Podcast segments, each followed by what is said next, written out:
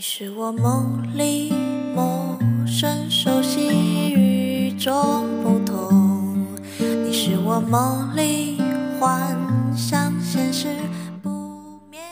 前几天在微博上看了一个关于辛芷蕾的采访视频，记者问你对前任是什么态度？辛芷蕾说希望他过得幸福。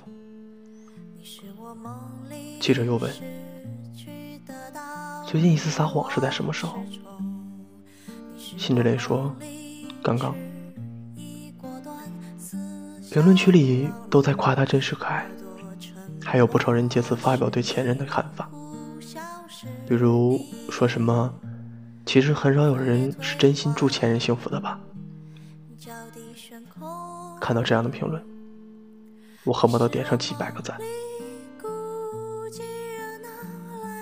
因为我对前任说过的每一句“祝你幸福”，都是违心的。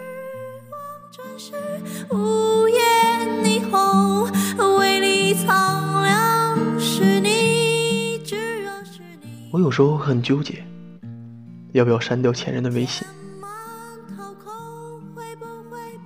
偶尔他会发给我信息，想了想，我也都回了。不过。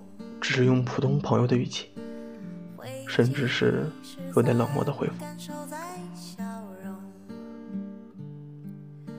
听说一个合格的前任就应该像死了一样的寂静，那我大概就是不合格的那一类了。我会去开小号去看前任的微博，会央求共同好友截图前任的朋友圈。试图知道，分手后前任到底过得好不好。事实上，这种时间行为，就像在做阅读理解。比如，我看到他发的照片，就会双击，就会放大，小心翼翼的查看每一个细节，生怕看到陌生女孩的痕迹。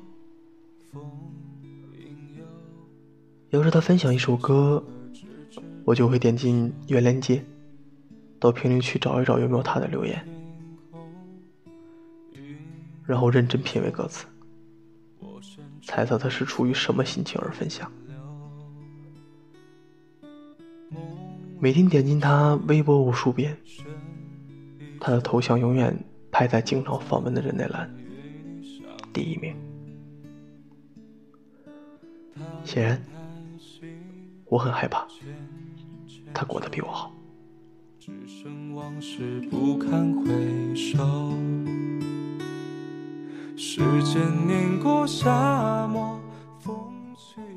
我是被甩的那个人，虽然不是第一次面对分手，但我依旧无法接受对方找一堆理由来搪塞我。有些还是很俗套的理由，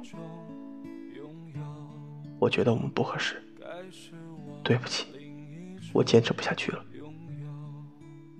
我们没有未来的。我不明白，人类为什么可以编出那么多分手的理由？一句简简单单的“我不喜欢你了”，不够吗？即便心里一百个不愿接受。但我还是故作潇洒的说：“，祝你幸福，祝你幸福。”哼，不可能的。谈了两年多，你现在跟我说不合适，和我在一起是坚持吗？你说没有未来就没有未来吗？我表面风平浪静，内心歇斯底里。又不舍，有难过，还有被抛弃的难堪。有的人决定离开你，也许不是因为你做错了什么，而是他不想再跟你在一起做什么了。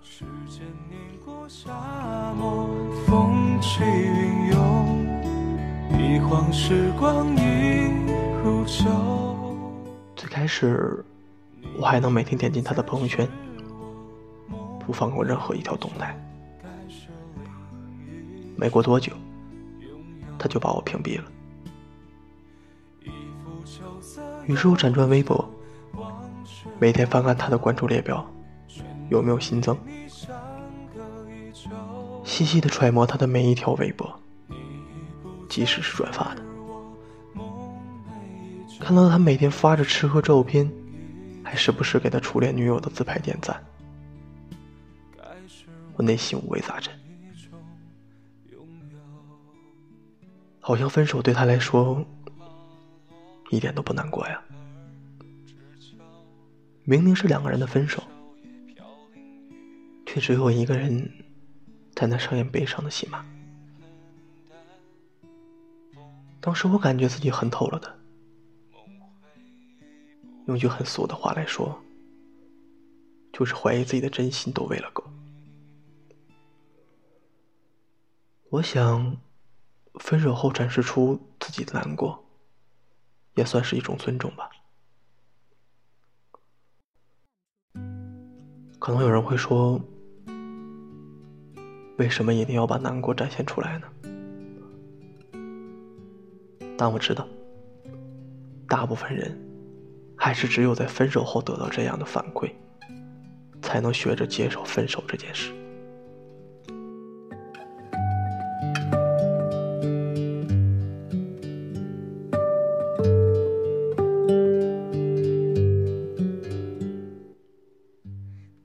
关于我的偷看，朋友和我说过一个理论，意思就是你不去偷看对方。就不知道对方过得好不好。我本来也是这么想的，直到有一次我发现，其实这就是自己骗自己。对方过得好不好，并不会因为有你而改变。那天，我看到他晒出一张聊天截图。大意是跟朋友讲述了近期的烦心事吧，然后配上了人生至暗时刻的文案，我的心立马被揪了起来。看到他正跌进人生低谷，我开心吗？并没有，我甚至还在想，在我心里那个。那么优秀的人，怎么会把自己搞成这个样子？我原以为看到他过得不好，我会很开心。可就在当我发现他过得没有那么好的时候，便顾不上那些谁对不起谁的陈词滥调了。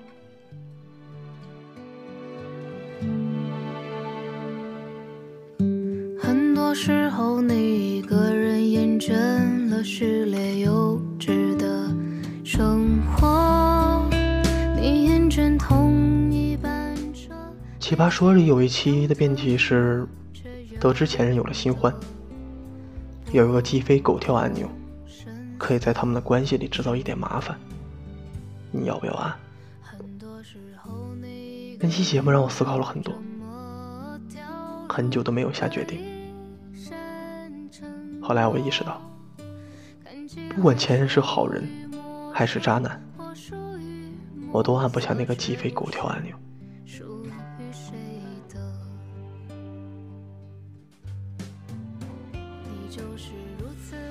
原来我不希望前任过得好，可我同时也不希望前任过得那么糟糕。你过得好。不会难过，就好像你在告诉我，其实没有我，你能更快乐。你过得不好，我也不会有多开心。我真的没法真心的去祝福你，也不希望你过得那么好。希望你有一点点难过。让我相信我们是彼此真心相爱过。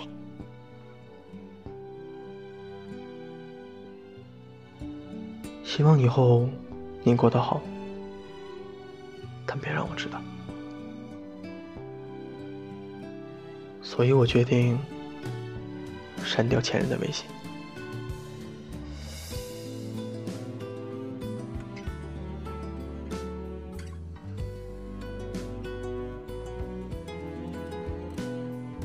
一个叫欧伟的男人决定去死的这部电影，是前任推荐给我的。包括我们分手的那天晚上，他也说可以看看这部电影。今天我看了这部原著小说，其实我不是很喜欢，不够吸引我。更吸引我的其实是，我想知道前任喜欢的东西。是什么样子的？总之，是不治愈的小说吧。他在告诉我，应该去喜欢让你变得更温柔的人。好了，今天的节目就到这里吧。晚安，你和全世界。